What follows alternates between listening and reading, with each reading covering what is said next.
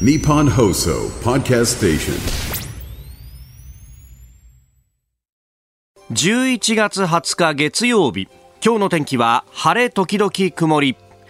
日本放送飯田浩二の OK 工事アップ朝6時を過ぎました。おはようございます。日本放送アナウンサーの飯田浩二です。おはようございます。日本放送アナウンサーの新業一華です。日本放送飯田浩二の OK 工事アップ。この後8時まで生放送です。まああの季節を感じるね、えーイベントであるとかまあいろいろありますけれどもまあそれこそね、えー今週は23日お休みの日ですけれども二の鳥が行われるとと。はい。ね鳥の市一の市は、あ一の鳥は11日だったということですけれども、もうなんかね、えー鳥の市、そして手締めみたいなものを聞いてくると、あーいよいよもうね、年越しだよね、というね、えーそしてそれにふさわしいような空気感になってきて、ね。なんかここのところ急にね、えー日本屋上の温度計今11.5度ですけれども、まあ秋を感じる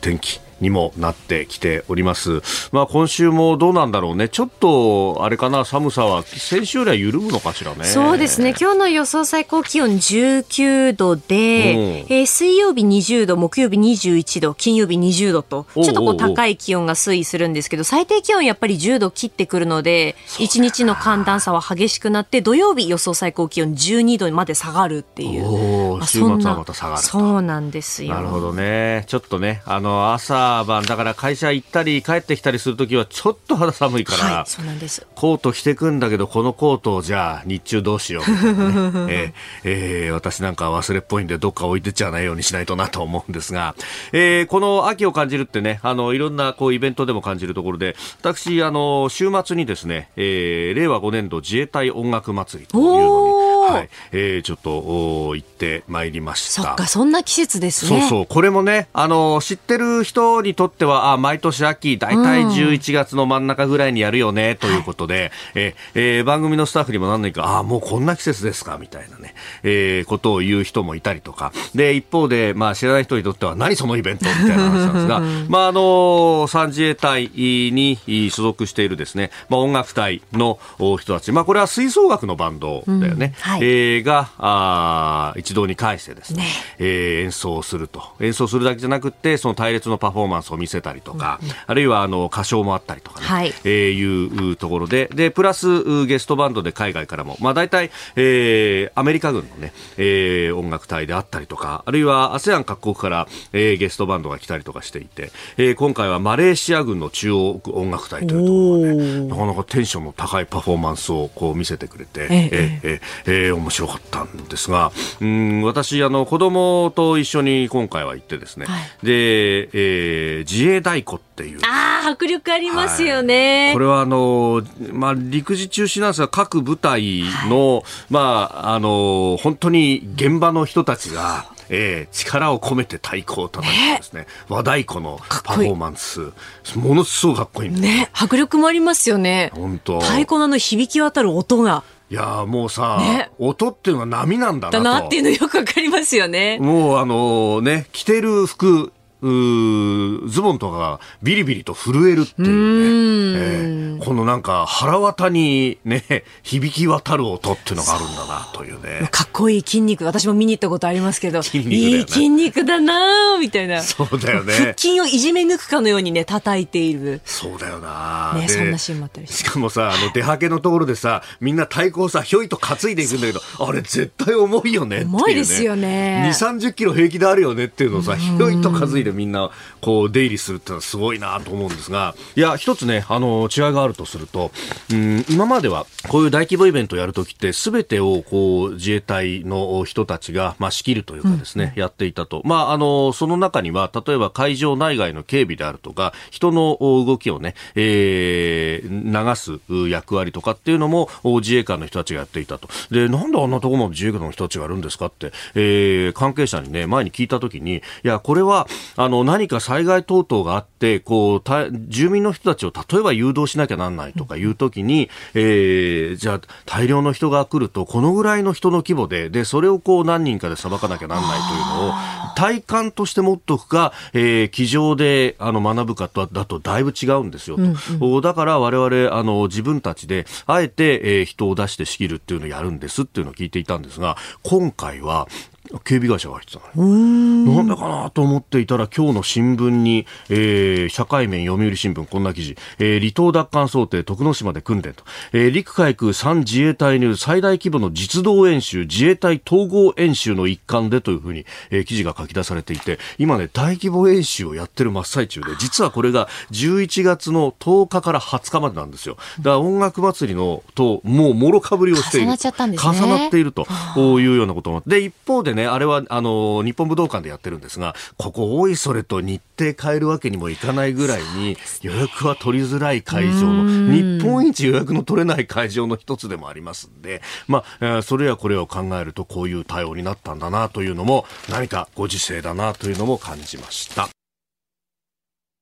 日本と世界の今がわかる朝のニュース番組飯田浩二の OK 工事アップ。今朝のコメンテーターはジャーナリスト須田慎一郎さんです。この後6時半過ぎからご登場。まずはあ新イラン武装組織フーシが赤い海と書いて航海ですが、えー、日本郵船の、まあ、貨物船、まあ、チャーターしている貨物船ということですけれども拿捕したとの声明を発表したということを新業アナウンサーがねさっき読んでくれました、えー、それからニュース7時またぎ今年度補正予算さらには自民党派閥の政治団体が、まあ、政治資金規正法違反容疑で告発というニュース、えー、そしておはようニュースネットワークは一連の岸田外交、えー、APEC 首脳会議などなどというところ。で、えー、ニュースプラスワンのゾーンは創価学会池田大作名誉会長死去、えー、さらにスクープアップのゾーンではイスラエルとハマスの衝突についても取り上げてまいります。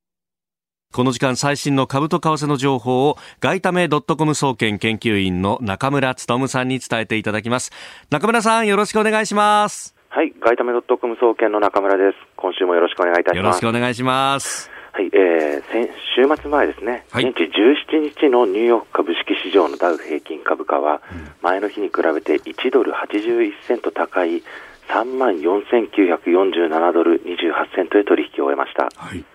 ハイテク銘柄中心のナスダック総合指数は11.81ポイント上がって1万4125.48でした。円相場は前の日よりも円高ドル安の1ドル149円65銭付近で取引を終えました。はいはいえー、ドル円相場ですけれども、えー、えー、終値ベースで見ると前の日から1円10銭ほど円高となりました。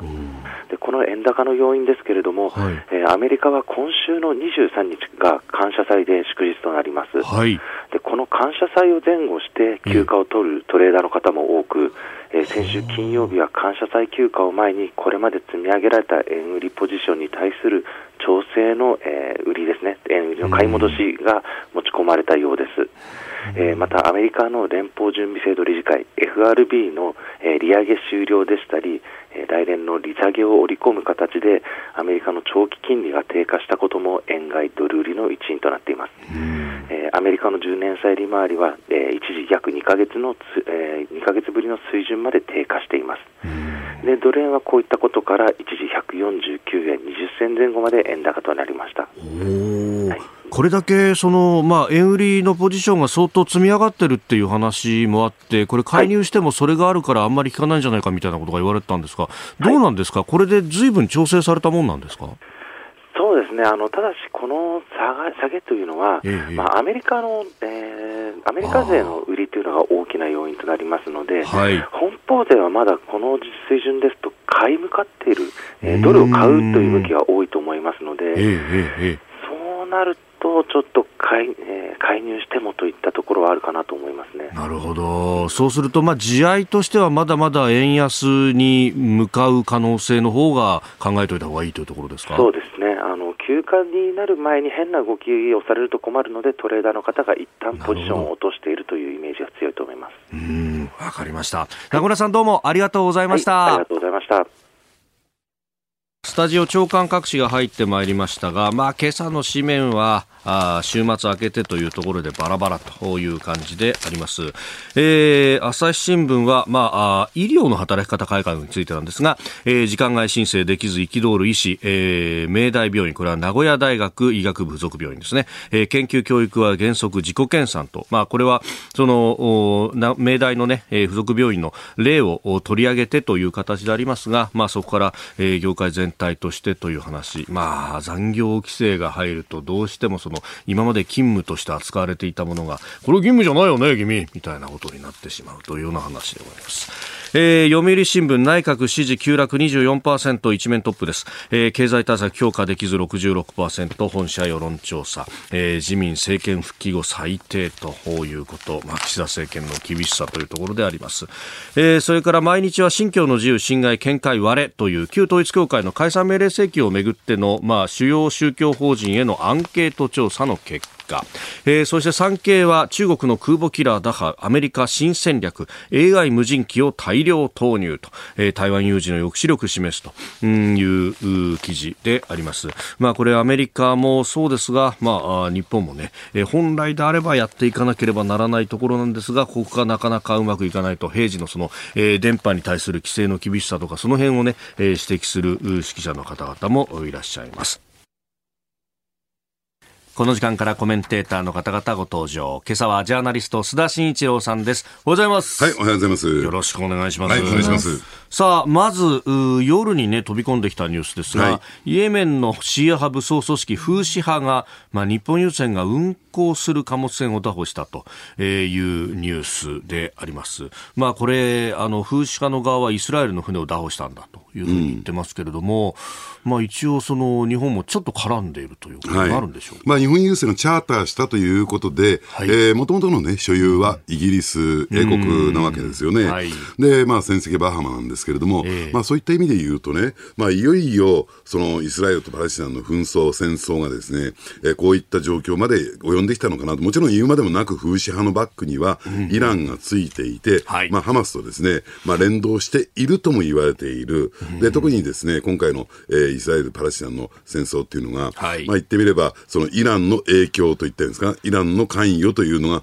強く疑われている中でね、まあ、あの、こういった、えー、当事者、紛争当事者国だけではなくて、はい、それ以外の国にもこういう形で影響を及ぼしてきた。じゃあこれどうやってね、え解放するのかというところも、まあ今後ですね、まあその複雑な中東ね、情勢に影響されるんだろうなと思いますけどね。うん。まあこのね、イスラエルとハマスの戦闘が始まった直後ぐらいに、アメリカの、まあ、艦艇に対して、空母に対してですね。空母に対してか、ええ、あの、風車が撃ったみたいな話っていうのも、ええ、出てきてましたけれども、これ、商船狙い出したらまたフェーズ変わってきますか？そうですね。で、加えて、やっぱりあの、ヒズボラというね、はい、えー、まあ、事実上ですね、えー、レバノンを、えー、支配して、軍事支配している、はい、そういう勢力の存在、このバックにもイランがついている。だからそういったですね、イランの戦略といった自分自身はその戦闘といったんですか、えー、戦争にかは入っていかないんだけれども、はい、そういった協力勢力を使って、そのイスラエルに対して揺さぶりをかけていくっていう、これがイランの戦略ですよね。それがイラン、えーね、イスラエルだけではなくて、はい、それ以外の国々、それ以外のこういった民間商船にね、えー、影響を及んでくるとなると、うん、やっぱりこのパレスチナをめぐる紛争っていうのは、まあ、あの、拡大してるんだろうなと思いますけどね。うん。まあ、しかもね、これ、この船、まあ、イギリスの会社が持っているんだけど、その親会社がイスラエルの会社みたいなこともあって、うんええ、まあ、イスラエルの船だというふうに、風刺家は言い募ってるというかね、あの主張しているわけですけれども、ね、これやっぱこう中東戦争の記憶とかを持っている国々、まあ、日本もそうですけれども、ええ、からすると、やっぱここであんまり介入すると飛び火しちゃうよねみたいなところ、うまいとこついてきてるんですかね、これは。まあ、そうは言ってもですね、えー、イスラム教徒、うん、あるいはアラブ諸国、まあ、イランはアラブに入ってませんけどね、はい、えー、がですね、別に一枚岩ではないんですよ。で、もともとそのアラブは、えー、イランに対して非常に強い警戒感を持っているから、はい、とは言ってもその中でイスラム教徒というと共通の基盤はありますよ。あるけれども、ベースとしては、うん、そのイランに対して、えー、非常に強い警戒感を持っている。だからこの動きには必ずしもですね、うん、えー、賛同しているわけではない。というところもある。で、それだけにですね、非常にこう複雑な構図なんですね。うん。まあ、ね、これ、後ほどね、あの、イスラエルの情勢についてはまたお話をいただきますけれども、はいはい、これ日本としても、だからそうすると、こう、アプローチの仕方っていうのは、これどうしてったらいいですかね？難しいじゃないですか。まあ、当事者としてはね、あのもちろん、あのね、船舶を所有してイギリスの会社というところが、まあ、えー、交渉の当事者に私はなってくるんだろうなと思いますけれども、はい、まあ、加えて、えー、その船にはですね、イスラエル人は乗っていないという状況もある。そしてもともとその風刺派っていうのは国でもなければ、はい、ね、えー、何か認められた存在、組織でもないということで、ある意味言ってみればゲリラですよね。で、ということもあってですね、通常の公式なんですね、ルートでの交渉っていうのはこれ馴染まない。じゃあどこに持ってったらいいのか、イランに持ってったらいいのかどうかっていう問題にもなりますからね。お聞きの配信プログラムはニッポン放送飯田浩司の OK コージーアップの再編集版です。ポッドキャスト YouTube でお聞きのあなた。通勤や移動中に最新ニュースを押さえておきたい方。放送内容を少しでも早く知りたい方。スマホやパソコンからラジコのタイムフリー機能でお聞きいただくと放送中であれば追っかけ再生も可能ですし放送後でも好きな時間に番組のコンテンツを自分で選んでお聞きいただけます。毎朝6時の生放送では登場するコメンテーターの最近の活動はもちろんたっぷりとニュース解説をお届けしています。レギュラーコメンテーターに加えて専門家と随時つないで掘り下げてお送りしています。また株と為替の最新情報もお届けしています。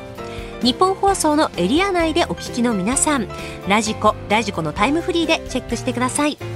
番組公式 X ではこれから登場するコメンテーターや取り上げるニュースなど最新情報を発信中です。ぜひフォローして番組にご参加ください。日本と世界の今がわかる朝のニュース番組飯田浩二の OK 工事アップ。7時をまたいでニュースを掘り下げてまいります。今朝のコメンテーターはジャーナリスト須田慎一郎さんです。引き続きよろしくお願いします。はいお願いします。取り上げるニュースこちらのニュースです今年度の補正予算案今日衆院本会議で審議入り。政府の経済対策を裏付ける2023年度補正予算が今日衆議院本会議で審議入りします。与党側は今週中の衆院通過と今月中の成立を想定。野党側は即効性に欠けるとして追及する構えです。さあ今日から審議入りということになりますが、まあ、この補正予算案。ね、えー、13兆1000億円余りだということですが。ええあの、大迷走してますね、結論から先に言うと。迷走えええー、その意味するとか何かというと、はい、で、これって本当に必要なのかどうなのか。いや、私にはそれは必要ですよ。はい。ただ、どうなんでしょうね。あの、政府サイドは、うん、えー、公式見解として、要するに経済は平時、ね、えー、ね、はい、有事ではなくて平時に戻ったという大前提に立ってますよね。じゃあこの平時の根拠って何なのかというと、えー、今年のですね、C5、6月期の、あのー、統計によりますとね、はい、えー、供給能力を、えー、総需要が上回ったと、うん、わずかながらも上回ったと。いうことをもってね、はい、えー、まあ言ってみれば平時と認定してるわけなんですが、その平時だったらね、はい、ね、あの、補正予算というかですね、景気対策やる必要ないんですよ。お確かにね。ね。で、景気対策、経済対策、何のためにやるのかというと、要するに需要が、えー、供給能力を下回っているために、はい、要するに景気が失速しそうだ、景気が悪くなっていきそうだ、景気が悪いという状況で、要するに公的セクターがね、その需要の穴埋めをするための景気対策として、要するにこういった補正予算で、えー、執行するという形を取るんですよ。はい、平時だったらやる必要ないじゃないかっていうことで、苦肉の策として考えられたのが、えー、まあ言ってみれば物価高対策なんですよ。はい、で、物価高対策で、じゃあ、えー、支出するのはいいですよ。えー、歳出をね、えー、増やすのはいいですよ。で、そうすると、要するに総需要が供給を上回っていっちゃうから、さらに物価高になってしまうと。いう矛盾なんですよ、これ。うん、確かにそうですね。だから私に言わせれば大迷走、はい、やってる意味がわからない。で、本質的なね、質問なんです。で、なぜ私が必要かというとですね、はい、実はこの C5、6月期の、この需要と供給のね、バランスを見てみるとですね、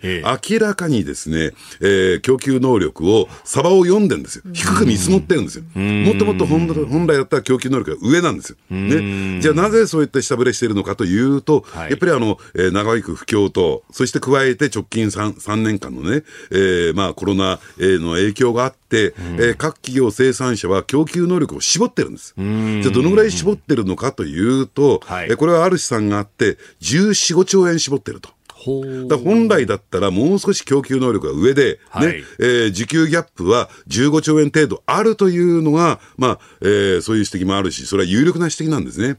だから今、景気が悪いんだと。ね、景気がなかなか良くなっていかないんだ、賃金が上がっていかないんだ。という雇用がね、えー、拡大していかないんだという、そういう局面があるわけなんですね。だから本来だったら景気対策として需要が少ないから、これをやるんだという、えー、立て付けにしなきゃいけないのに、ね、要するに平時だ、だからこれ以上の赤字国債は発行しません。これ以上の、えー、どんどんね、えー、財政出動の垂れ流しはしませんと、はい、いうことを財務省サイドが言いたいがゆえにね、平時、平時だとやる必要ないじゃん。だもう様々な矛盾が噴出してるんですね。おということは、これ、まあ、岸田さんなり官邸側としてはもうちょっとやりたいんだけどな、みたいな感じなんですか？それとも党が頑張ってるってことですか、だからその辺の認識がきちんと行われてるのか。ああ、一本に整合されてるのかというと、ええ、おのおのバラバラなこと言ってるって感じですか？そうなんですね。だから中途半端な中身になって、全然聞きませんよ、こんな景気対策としては。基金に積んじゃって。はい。ええ、まあこれね、あの、その13兆2000億円だと。うん、で、規模だけで見ると、おお、すごい額だとなりますけど、うんえ、やっぱりその基金に積んだりとかっていう、実際出てこないお金っていうのも多いんですかね？そうですね。だから基金に積んで、これは複数年度にまたがるね、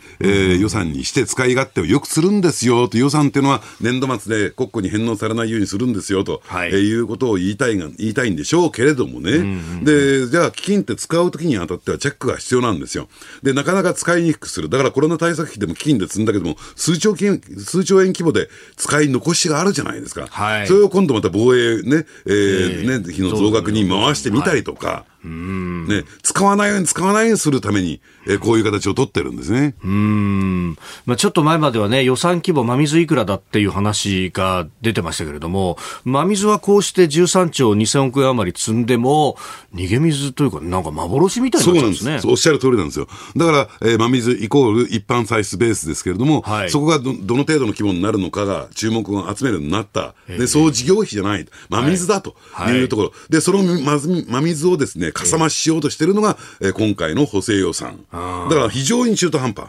13兆2000億円使うんだったら、足りないんですよ、15兆円から比べるとわずか。ながらね、うん、でもやらないよりはやった方がはるかにましなんですよ、はい、だからこれをなぜね、使うように、使えるようにしないのか。だからこれもう本当に効果ないです。ああ。なんかしかしこれ基金でね、積んどいて、で、それをこう、繰り延べてみたいな形って、まあ、まあ、こう言っちゃなんですけど、まあ、裏金とまではいかないですけど、なんかもう一個財布作るみたいな話、あんまりなんか最終的に健全なんですかね？で、その基金のところにね、天下りが行ったりなんかしてね、要するに、えー、はい、官僚ね、役所としてはですね、ウハウハの状況を作るというね。だからね、要するになんで景気が悪いのかというと、有効需要が少ないからでしょ？これ経済のいろはの意ですよ。なんでその有効需要をきちんと穴埋めしようとしないのか。ね、そういった点で言うと、はい、今回の補正予算は全く期待できない補正予算と。なるほど。さあ、指示をまたいで、えー、政治に関するニュース取り上げるのはこちらのニュースです。自民党5派閥の政治団体政治資金規正法違反容疑で告発自民党の5つの派閥の政治団体が政治資金パーティーの収入を政治資金収支報告書に記載していなかった疑いがあるとして告発状が提出され東京地検特捜部が各団体の事務担当者らへの任意の事情聴取を進めていることが分かりました。総額およそ4000万円に上るということです。まあ、関係者への取材という形で、えー、明らかになったそうですが、まあ、安倍派、二階派、茂木派、麻生派、岸田派と、まあ、主要派閥というところであり。ます。はい。まあ、あの、関係者の取材といってもですね、はい、まあ、告発を提出した、えー、方のですね、対する取材というか、うん、あの、これ、まあ、あの、市民活動というかですね、政治活動の一環でやってますんでね、はい、で、これ何も、えー、各政治団体、あの、派閥だけじゃなくてですね、はい、個々の政治家に対しても1円単位で今、情報開示求めてるんですよ。あの、この神脇博さんっていう方はね、今日、はい、まあ、えー、神戸学院大学の教授ですけれども、ね。はい、まあ、そういった意味で言うと、まあ、政治活動の一環というところも加味してね、もちろんそうは言ってもですね、うん、えー、こういう政治権規正法違反に当たる可能性があるということでね、はい、えー、こういったことをやってはいけない、きちんとした、えー、その法律にのっとったね、えー、まあ、あの、報告書を作らなきゃならないことは、これは間違いない。だから派閥は、えー、それをきちんとやらなきゃならないんだけれども、ただその一方で、はい、どうなんでしょうね、これ、うん、えー、東京地検特捜部もちょっと意識しなきゃならないのは、まあ、意識してるというふうには聞いてますけれどね、えー、あの、やっぱりこの清掃の具になってるわけ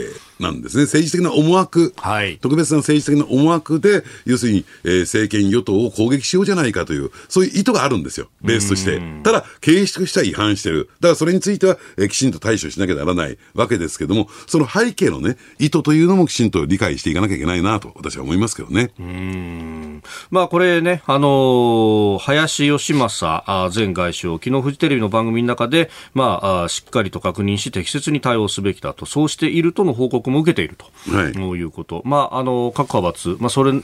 えー、対応しているということなんでしょうね。はい。まあ、訂正すべきところは訂正してね、えーまああのまあ、特に政治権規正法というのは、はい、要するに入りと出を考えてみると、入りに関するね、えー、これは規制の法律ですから、はい、それについては適正に法律にのっとって報告するべきでしょうね。うん。まあ、政治と金の話、そしてとあの特捜部が動いているというと、まあ、柿沢法務副大臣、まあ、前の法務副大臣ですが、えええー、公選法違反などなどというところで、まあ、動いていたりとか、まあ、このところちょっと岸田政権いろいろね、えー、スキャンダルも出ていたりなんかもしますね。だから、特にね、この神田健二財務副大臣のケースでいうと、はい、その税金滞納ということですよね、はい、で。しかも財務副大臣というポストに就任したわけですよ。で、税金滞納ですから、うん、えー、財務省国税庁サイドは、間違いなくこういった状況があるということを事実認識、事実把握してた。はずなんですよ。はい、じゃあな、まあ、まあ、私が言いたいのは、その身体検査という意味でね、うん、特に、えー、副大臣、政務官については、これは、えー、その人たちをね、まあ、今回の場合は、あの、神田さんをね、送り出した清和会、安倍派が、はい、えー、やっぱり一時的にはですね、身体検査をやらなきゃならないんですが、そこから漏れたと。うん、で、であるならば、やっぱりこれ政権のリスクになりますから、はい、官邸サイドがですね、特別な場合には、そのふるいにかけるという必要があるんだけども、なんで財務省がね、うん、あるいは、えー、財務省国税庁が、要するに官邸サイドに、この人は、えー、税金滞納を繰り返しやってる悪質な人ですよというね、うん、えー、まあ、情報を入れなかったのか。ね、えー、そういった身体検査を事前にやらなかったのか、はい、そのね、思惑といったんですか、財務省サイドの思惑がちょっと消せないですよね。おまあね、今回、この特に財務、ごめんなさい、えー、副大臣と政務官の人事に関しては、まあ、派閥からの推薦をほぼそのまま受けたんじゃないかみたいなことも報じられてますけれども、ねまあ、それにしたって、まあ、身体検査は一応やるはやるんですよね。えー、まあ、こういったですね、えー、まあ、だって、これは明らかにね、これが表に出てきたら、更迭しなきゃならない政権にとってダメージになるわけですから、うん、普通だったらね、だって分かってるんだから。財務省サイド把握してるんだから、なぜそれを要するに情報として上げなかったのかというところが、ちょっと非常に不可解ですよね。だからその辺で、えー、永田町ではね、非常にうがった見方、ゲスの勘繰りかもしれないけれども、はい、いよいよ財務省も当確に動き始めたんじゃないかというね、そういった見方も若干広まってるんですよ。要するに、あえて上げなかった。はい、意図的に上げなかった。というようなですね、見方も広まってるんですね。まあ、このところね、まあ、岸田さんは減税というふうに言って、うん、で、これはあの、増収分の還元だというふうに言っていたんですが、えええー、財務大臣までが、いや、あの、増収分はもう使っちゃいましたから、みたいなことを言ったりとか、ええ、あれ、橋を外れちゃってるよという感じがね。そうなんですね。で、加えて、自民党税調会長、宮沢洋一さん。で、この方は、ええ、まあ、総理がまだ言ってない、総理総裁がまだ言ってもいないのに、一、え、回こっきりですと。ああ、はい。で、で、ね、自民党税調っていうと、なっこも黙るというふうに言われてるけども、結果的には、えー、政務調査会、政調会の下の部会ですよ。一部会長ですよ。それがなぜね、えー、総裁、総理総裁の、はい、えー、方針を、えー、翻すようなね、まあ、ベースベースとしてどういう方針があるのかわからないけれども、うん、なんでその先を打って、ね、そのことを決めてしまうのか。はい、どういった、えー、そういう権限があるのか。そうですね。ねそれを考えると、なんかこう、反旗を翻したっていうふうにしか見えないですよね。お確かにね、あの、直、ね、直属の上の政調会長も、あの、テレビ番組の中で、いや、一回ごきるかどうか決まってませんからね、そうそうそうということを萩生田さんも言ってたのに、うん、その後にまるで決まったかなりね、まだ期間決定すらしないでしょ、これ。ええいや、すごいですよね、その話っていうのは。だからもうね、あの、政府与党部内が、はい、なんかもうね、あの、ガタガタになってるというか、全く著しく整合性、今日の冒頭の話ありませんけど、補正予算の話じゃないけれども、はい、要するに整合性変えてるんじゃないかなと思いますけどね。まあ、その辺ね、支持率も各世論調査見ても、このところはかなり下げもきつくなってる感じありますよね。うん、だから私が驚いたのはね、はい、あの、共同通信の世論調査なんですよ。うん、それは何かというと、うん、要するに政権の内閣のですね、えー支持率よりも自民党支持率の方が上回っちゃってるんですよ。通常のケースで言うと、はい、要するに内閣支持率が党支持率を上回っていて、うん、これが、えー、政権のプレミアムと言われていてね、はい、要するに、えー、まあ、その、例えば岸田さんなら、だったら岸田さんが政権運営する、その大義名分足り得たんですよ。ね。だから解散打ってもですね、岸田さんが総理総裁だから、えー、当選できるというね。で、それが逆転しちゃったって、これ異常なことが起こってる。なるほど。おはようニュースネットワーク。取り上げるニュースはこちらです。日中首脳会談1年ぶりに開催。岸田総理大臣は16日滞在していたアメリカ・サンフランシスコで中国の習近平国家主席と会談を行いました。両首脳は戦略的互恵関係を包括的に推進していくことを再確認。え岸田総理は日本産海産物の金融措置の即時撤廃を求め両首脳は対話を通じて解決していく方針で一致しました。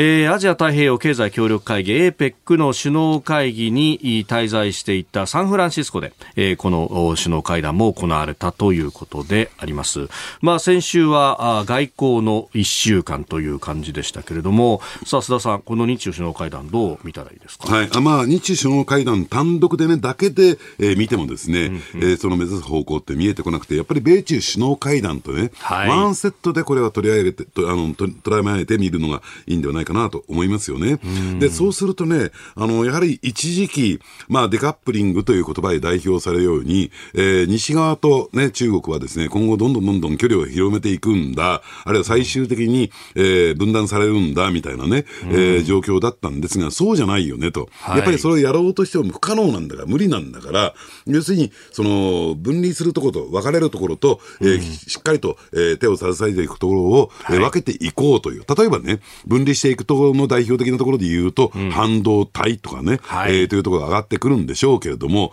これは、えー、言ってみれば経済安全保障の、うん、えー、観点というところがありますからね、半導体とか通信というのはそういう方向になるけれども、はい、ただ、一方の中国にとってみてもね、完全にそこをデカップリングされてしまうと、特に半導体の分野では、うん、えー、自国の経済にも大きなダメージを与えるので、はい、そこはなんとか情報を引き出そうとするというところもあるし、まあ、それ以外の分野ではですね、うん、えー、相互に依存性が高いということで、アメリカもそれは日本もそうですよ。そこは、えー、完全に、今回のその海産物等も含めてね、うん、えー、完全に分離する、まあ、輸出しない、輸入しないということはありえないわけですから、えー、だそこについてはどうしていくんですかというところで、じゃあ、歩み寄るところは歩み寄るために、じゃあ何ができるのかっていうところを探り合う、そのスタートになったんではないかなと思いますね。ああ、まあ、スタートという意味で言うと、はい、まずは、なんというか、会うのが大事みたいな、中身よりは、そっちの部分ですか？ねそして相方ですよね。相方。ええ、うん、えー、あるあの、言ってみれば、これまでのね、日本外交というと、まあ、あの、友好が大事なんだから、ね、はい、両両国の良好な関係が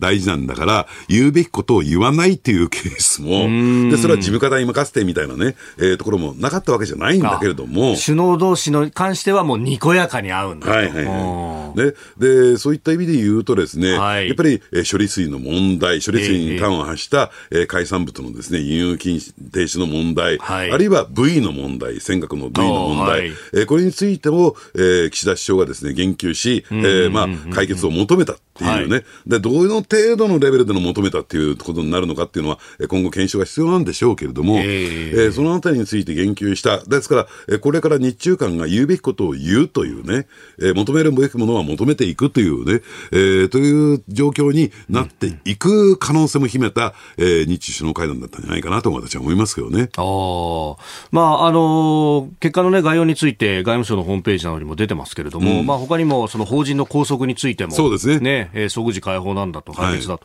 はい、いうことも言ったと、で合わせてその写真が出てきたりもしますけど、うん、笑顔ないですね、はい。えー、結構怖い顔で岸田さん、対峙してるっていう感じになってましたね、うん、だからどうなんでしょうね、そのあたりも、えー、あの本質のベースっていうのは言ったらいいんですかね、えー、特にあの習近平国家主席というと、はい、やっぱりあの国内向けのね、えー、まあ言って情報発信ということを強く意識して、はい、えー、そういった冷淡な対応、えーね、厳しい表情っていうのを日本に対しては常にやってくるっていうね、ですからそういったところを習ったわけじゃないけども、やっぱり変な情報をしたと思われないように、え岸田さんもあえてそういう表情をした可能性もないわけじゃないんだろうなと私は思いますけどね。なるほど。まあね、これ、うん中国相手っていうと、まあ、日本との間はそういった問題が結構いろいろ山積してますもんね。ねうん、で、加えて、え日本国内の民意と捉えると見るとね、はいうん、要するに中国に対してあまり融和的な対応を取ると、取るとですね、うん、やはりあの自民党の支持している岩盤保守層がどんどん逃げていくという、そういう政治的な、国内的な政治的なリスクを抱えてますよね。だから岸田さんとしてもですね、はい、えー、まあ、今回のことで、えー、まあ、にこやかにするというね、えー、ところもですね、今後の、えー、政局考えていくと、やっぱりプラスに作用しないんだろうなという、そういう計算も働いたんじゃないかと私は思いますよね。うん。で、他方そのね、あの、米中の方なんですけれども、うん、まあ一応、まあ4時間余りね、会談を行ってというところでありました。はい、で、えー、二人でね、散策をしたりなんかというのも、ね、おまあそれをしかもメディアに撮らせたりとか、はい、まあこれはどうなんですか？習近平さんの国内向けパフォーマンスの要求みたいなものにアメリカ側が答えた部分があるんでしょうかね。うん、だから、あのー、そういった意味で言うと、バイデンさんも来年ね、はい、えー、選挙控えてますから、うん、えー、国内のですね、中国系っていうところも意識してるでしょうし、で、加えて、やっぱりあのー、今ね、中国って捉えてみると、はい、やっぱりあの、不動産開発バブルが崩壊し、はい、で、えー、景気が低迷しているという状況の中で、えー、じゃあ、ね、これも、このまま、えー、強攻策でね、うん、西側諸国と強攻策で対峙してというやり方が、果たして通用するのかどうなのかというところもあるんだろうと思うんですよ。やっぱり次のその経済成長のエンジン、原動力っていうところを考えていくと、はい、中国にとってもですね、やっぱり貿易、あるいは良好な関係、外国との良好な関係が欠くとですね、やはりその辺が失速しかねないという状況がありますからね、やっぱり、えー、中国としても強気一辺倒ではいられないだろうと思いますけどね。まあね、そこら辺で、まあアメリカ側もある程度中国の要求に乗っかったのかなと思いきや、うん、最後の最後の会見のところで、ええ、あんたまだこれから先も独裁者って呼ぶのかっていうふうに言ったら、うん、おもう独裁者って呼ぶよという発言がバイデンさんからありましたよね。はいはい、もう最後の最後でこれ一矢報いたのかとかいろいろ思ったんですけど。というよりも、はい、その民主主義の観点からすると、基準からすると、はい、独裁者であることはこれ間違いないですからね。で、だからそれはね、ある意味で、はい、あの日本基準なんですよ。日本スタンダードなんですよ。だからアメリカってやっぱり言うべきことは言うと、指摘すべきことは指摘すると。はい、えー、というのが、やっぱりアメリカの政治のベースですからね、そこに対してなんか忖度とか配慮というのはしないんですよ。だから、えー、私はバイデンね、はい、えー、安野さんの、えー、いつもの対応じゃないかなと私は思いますけどね。まあ、もちろん、えー、ブリンケン国務長官はなんか眉間にしわ寄せたなんていう報道もありますけどね、ね。余計なこと言いやがってというようなことありますけれども、私もね、その映像を見ても、いや、それってそれに対する反応なのってちょっと、ね、たまたまこれ偶然じゃないのかなって思いますけどね。うん。まあ、あの、バイデンさんもちゃんとエクスキューズというかね、うん、えー、統治機構が我々とは違うんだということを言ってましたもんね。はいはい。だその辺は、そうなると不規則発言というよりは、もう、練られてたというか、まあ、本心からそう思ってるというところですかね。えええ、うんさあ、そして、まあ、今回のこの会談等々も、元はというと、APEC の首脳会議に合わせてというところだったんですが、まあ、この会議についてっていうのが、ちょっとね、あの、報道が霞んでしまったようなところもありますけれども、まあ、ここはどうなんですか？だから、まあ、もちろんね、うん、アジア太平洋共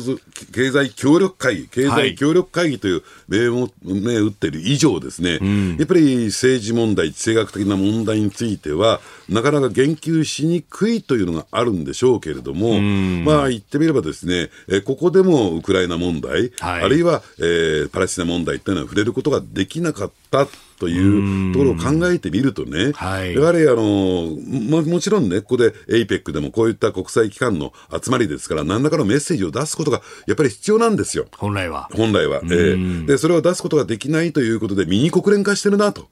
ああ、えこれってやっぱりこう、APEC、まあ、あの日米だとか、うん、まあ、あ西側のいわゆる先進国という国もあれば、はいはい、まあ、あの新興国、まあ、いわゆるグローバルサウスと呼ばれるような国々もあると、えまあ、その辺がなかなかこう折り合わないというか、えそういうようなところがあるんです。で加えてやっぱり中国、ロシアが入ってきてるわけですから、はい、まあ、そういった点でいうと、いろんな思惑的が、あるいは、ね、利害が絡み合ってますからね、えそういった政治的な問題に踏み込めないという、ね、限界ですよ、APEC の。だからそういった意味で言うと、やっぱり政治と経済、国際政治というのは表裏一体なわけですから、はい、ねえー、そこに言及しないと、じゃあ APEC の存在意義って果たしてあるんだろうか。やっぱりそういった政治的な安全保障上の安定を欠いたままでのその経済協力っていうのはありえませんからね。100%ない。ね、でそこに、えー、踏み込んでいけない、そこの問題を解決できない、方向性を示せない、この APEC っていうのが存在価値というのが今後問われていくんじゃないかなと思いますね。あまあ今回ごめんなさい、えー、今回、議長国がアメリカであったということ、はい、まあ、アメリカとしてはまあメッセージを出したいところですけど、やっぱこうグローバルサウス巻き込むって、G7 とかでも一生懸命やろうとしてますけど、難しいんですかね？うん。だから、それぞれの思惑がそこにありますからね、うん、そしてその当事者のアメリカですら、そのね、パレスチナ問題をめぐっては、イスラエルの全面支援ということでね、なんか孤立化してますよね。うん、そうですよね、えー、だからそのアメリカの孤立というのが、えー、今回、際立ってしまったんじゃないかなと思いますね。うんえー、この時間、うん日中首脳会談、日米首脳会、あ米中首脳会談、そして、まあ、APEC というところを取り上げてまいりました。今朝のコメンテーターはジャーナリスト須田慎一郎さんです。引き続きよろしくお願いします。はい、お願いします。さあ、あのー、須田さん宛てというかですね、ニュースに関してメールいただいてるんですが、ね、静岡富士市の手と手と目と目さん、えー、67歳の方、えー、ニュースが取り上げている大麻グミ、これ普通にお店でも売ってるんですかね、恐ろしいですよね、はい、いただきました。えー、まあ、恐ろしいですねというのは、えー、別にあの大麻成分がね、はい、入っているということよりも、大麻成分の中の違法とされている物質、はい、THC というのがあるんですけれども、はい、えーそれを科学的に合成したものなんですよ。で、科学的に合成したということがあってですね、はい、これは違法ではないんですね。ただ、どうなんでしょう？それが本来のね、大麻由来の成分が THC がですね、禁止されているということは、はい、やっぱりいろいろと問題があるからこそ、えー、規制されてるわけで、ちょっと、えー、その部分が、あの、法の抜け穴になってるのかなと。ただ、その一方でね、はい、えー、合法、合法な成分もある。大麻成分の中には。例えば CBD と言われてるね、はい、えー、ね、もの、ものがあって、でそれに対しては、あの、特に CBD オイルという形で、え電子タバコ的な形でね、えー、吸引するということで、これは合法なんですよ。これなんか街中でどーっと、えー、結構 CBD、えー、ね、バーみたいのが、えー、出てきてますからね。だからそことのこの線引きと言ったらいいんですかね、はい、だからその使用者側もですね何が合法で何が違法なのかっていうなかなかこう見分けがつかないという状況になってるのかなと、でその一方でですよ、うん、世界的には大麻解禁の流れになってますからね、大麻タイなんかは完全解禁ですから。おえまあ、アメリカなんかもね、州によっては、そうですね、ニューヨークなんかそうですね。うん、うん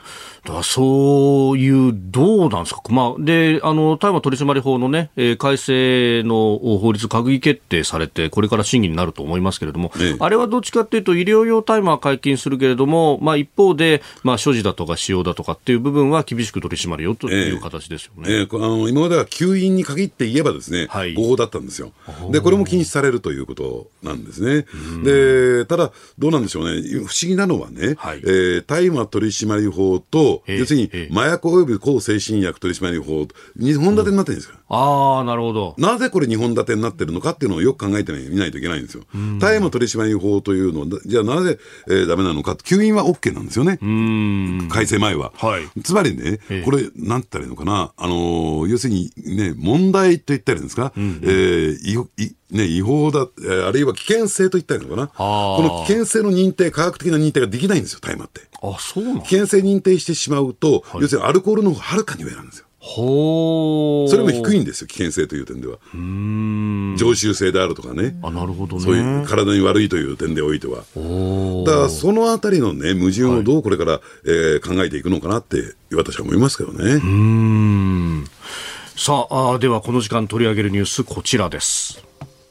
創価学会の池田大作名誉会長が死去。創価学会は18日、池田大作名誉会長が今月15日の夜、老衰のため亡くなったと明らかにしました。95歳でした。す、えー、で、に近親者による家族葬が行われておりまして、23日に創価学会葬を行い、後日お別れの会が開かれる予定だということであります。はい。あのー、まあ、創価学会っていうとですね、うん、基本的には信徒の集まり、ね、はい、団体ですよね、うん、えー、仏教もですね。で、ただその一方で非常にこう政治的な影響力を大きく持つ、うん、そういった団体であることも間違いない。はい、ね。で、ね、なおかつですね、日中国交正常化においては、はい、あの、非常にですね、まあ、ももちろん、えー、当時田中角栄ね、はい、えー、首相がですね、そ、ねはい、えー、その日朝、えー、ね、国交正常化に大きく動いたわけだけども、その背景にはですね、うん、やっぱり公明党の果たした役割も大きくあるんです。自民党はもともとパイプなかったですから、はい、そのパイプ役としてね、えー、公明党が役割を果たしたということなんですけども、そういった意味で言うとですね、国内政治、あるいは外交にも大きな大きな影響力を持ってきた、その中心人物だったのがが池田大作氏だと、そう考えてみるとね、はい、えこの死去されたということは、じゃあ政治に、え国内政治に、あるいは外交関係にどういう影響が及んでくるのかっていうのをちょっと考えていかないといけないんじゃないかなと思いますね。うん。まあ、これね、公明党、まあ、その前身となる公明政治連盟の結成等々っていうのは、この池田大作さんがあ第3代会長の時にと、はい、でえー、かなりそういう政治路線だったりとか、拡大の路線を取った、うん、あのの特に上昇関西と言われますよね、はい、えー、公明党の場合はね、絶対負けることが許されない、うん、まあ、そういう、えー、選挙区なんですが、これって主に大阪なんですが、うん、最初に議席を取ったのが、この大阪選挙区なんです、参議院なんですよ。でで、その時の選対本部長というのが池田大作さんだったんですよ。で、それがゆえにですね、はい、やっぱりこういった宗教的な問題と、えー、問題といったのかな、活動と表裏一体をなすために、うん、だから負けるわけにいかない。だからから上昇関西。と言われてた。で、次回のですね、衆議院選挙においては、はい、その上昇関西と言われている選挙区にですね、えー、今やね、日の出の勢いの日本維新の会が候補者を相次いで立てると、要するに公明党ピンチという状況になっている中でね、えー、やっぱり今回の死去というのも、えー、一つ大きな影を落とすことになるのかなというようなね、ことも言えると思いますね。うん。まあ、これね、あのーさまざまなね、えー、批判等々、まあ、政教分離の宣言等々ということもあったりとかもしましたけれども、まあ、このね、影響、だ連立を組んでね、うん、今与党として、えー、やっているわけですけれども、ええ、まあ、この辺も影響出てくるんですか？そうですね。平和の党ということで、はい、ある意味で、まあ、いい悪いは別としてもですよ、自民党のブレーキ役、例えば憲法改正であるとか、集団的自衛権の行使であるとか、ブレーキ役を務めてきた、はい、ね、その背景背景には平和の党としての公明党の存在があったことはこれ100%間違いない、うん、で池田大作さんが亡くなりそして今代表を務めている山口夏夫さんが、はい、次の代表選には、ね、出ないということでもうあの、まあ、その宗教団体としての公明党もこう、ね、宗教団体創価学会もそして公明党もですね、うん、代替をするというか大きな転換点を迎えていく、うん、その中で新しいね、え自民党自民党とですね。公明党とのパートナー関係もパートナーシップもですね、構築されていくのかなと思いますけどね。ああ、まあ、もともとね、その自民党に引きずられてるじゃないかという、もともと平和の党だったんだからというう考えの方々と、でも、い。や、そうは言ったって与党でいること大事だからっていう、この現実論にとって、うん、結構こう、議論が中でもあるということも聞きますけれども、ね、その辺の路線対立みたいなものっていうのが今後、うん、もっともっとお浮き彫りになってくるかもしれないということですか？だから今後どういうふうに動いていくのかね、うん、えー、まあ、今、学会女性部ですか、元の婦人部ですけれども、はい、そこはやっぱり平和の党としてのコアになった活動をしてきたところ、そうで、ね、そういった人たちがですね、やっぱり大作氏の指揮を受けて、どういうふうに考えていくのかっていうところも問われてるのかなと思いますね。うん、えー、ニュースプラスワン創価学会池田大作名誉会長死去というニュースを取り上げました。え続いてこの時間は、ここだけニュース、スクープアップイスラエル軍ガザ地区に侵攻する地上部隊の作戦領域を拡大。パレスチナ自治区ガザで地上侵攻を続けるイスラエル軍のハガリ報道官は17日地上部隊が作戦領域の拡大を続けていることを発表しました。またイスラエルのガラント国防相も18日の会見で我々は地上作戦の第2段階に入ったと述べております。まあ、この第2段階というのがガザ南部もというようなね、えー、報道今日の長官では出てきておりますが、うん、まあ、今まではね北部と南部に分して、うん、北部のね、えー、住民たちに南部へ避難するようにというふうに促していたという状況なんですけれども、まあ言ってみればイスラエルの軍のですね、はい、あの狙いというのがハマスの完全殲滅というところにあるとするならば、うん、やっぱり南部もね例外ではないのかなと思いますけれども、はい。えー、ただその一方でどうなんでしょうね。あのイスラエルサイドの発表によれば、そのね、えー、まあ、ここの下に作戦、ハマスの作戦司令部があるとされていた病院ですよね。はい、その地下に本当にあったのかどうなのか、えー、というところを含めてね、うん、やはりちょっと検証が必要なのかなと、そういうふうに思いますけどね。どうもそのイスラエルサイドが発信している情報が、全部が全部ね、はい、えー、事実とはちょっと思えないような状況がありますから、やはり、えー、そのね、行き過ぎと言ったらいいんですか、はい、まあもちろんね、今の行動自体が、えー、かなりね、戦争法に対してですね、えー、合致しているのかどうかというところも疑問なもんですから、やはりその辺はちょっと国際的にですね、監視していかなきゃならないんじゃないかなと思いますね。はい、うんまあ、あの、そもそもね、病院への攻撃自体が、まあ、戦時国際法等々では禁じられているものでもあると。ただし、その、まあ、病院とされるようなところが、えー、そうじゃなくって軍事作戦として使われているということであれば、うん、まあ仕方がないということなんですけれども、うん、ただその場合は攻撃する側に巨匠責任がね、えー、うん、あるわけで、これ WHO かなんかが入ったその調査の、ね、話が各紙に出てますが、ええ。ー、ガザのこの病院は死の領域であったと、まあ、かなりそのお遺体であるとか、も見つかったりとか。はいうんえー、市民は避けて攻撃していたんだというイスラエル軍の主張がどこまで正しかったのかというのを、まあ、少なくとも WHO はかなり疑問視しながらこれ報告を出しているようなところがありますね。うん。で加えて出てきたというね、えー、その地下から出てきたとされる武器についてもですね、はい、どうもちょっと検証しきれてないなという状況もありますし、うん、でもう一つは南部に対して今度攻撃が移っていった際にですね、はい、私ねちょっと一つ疑問なのは、やはり疑問というかですね指摘しておきたいのはやはりじゃあなぜね、えー、隣国のエジプトサイドは、はい、その難民を受け入れないのかっていうところ、そういう政治的な思惑っていうところもね、やっぱり考えていかなきゃならないんだろうなと。で、もともとですね、やっぱりエジプトというのは、うん、えー、ハマスの前進のムスリム同胞団ですか？ムスリム同胞団。えー、はい、えー、ここにですね、エジプト国内も結構ね、えー、翻弄されてきたという歴史的経緯があるんですよ。はい、ですから、そういった意味で言うと、必ずしもエジプトもですね、えー、ハマス、あるいはパレスチナに対して、えー、まあ、あの、なんて寄り添っているわけじゃないという状況もある。ですから、そういうところも含めて、じゃあ、パレススナの要するに、えー、住民たちをね、どう救済していくのか、うん、ですから、中東情勢、よく、まあ、これはね、えー、まあ、何かのね、あの冠でつくように複雑だと言うけれども、はい、それを一つ一つ紐解いていく必要があるのかなと私は思いますけどね。うん。まあ、あの、バイデン大統領は、あ二国の統治、まあ、特にヨルダン川西岸とこのガザに関しては、えー、自治政府が、統一すべきだという、まあ、ある意味原則論に戻るような発言をしたという報道もありましたけれども、ね、ただこの実政府の方は実政府で統治能力が果たしてあるのかというのも疑問視されてますよね。ねですから、あの、ファタハですよね、はい、中心になっているのが、えー、えー、ここも腐敗が、えー、ものすごく指摘されているところで、じゃあ果たして住民たちの支援、支持が得られているのか、もちろんね、えー、ハマス、この政治的指導部なんていうのは、これは、えー、ね、ガザ地区にいないわけで、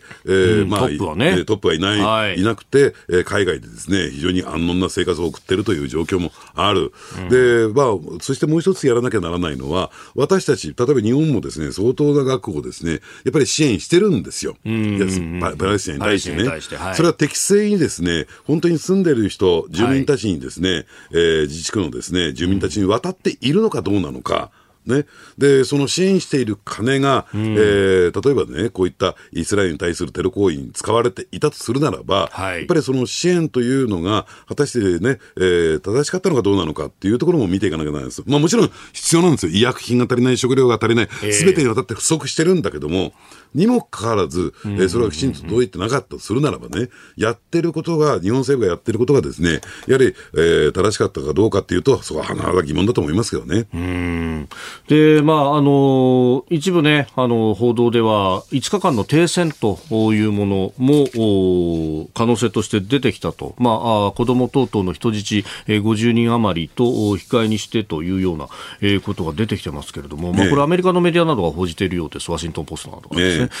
これは現実的になるんですかね？うん、だから、えー、そこへ向けてアメリカが強烈なプレッシャーかけるんでしょうね。ああ、イスラエルに対して。ね。で、アメリカはイスラエルに対して、え金銭的な援助、支援を全面的にやってますから、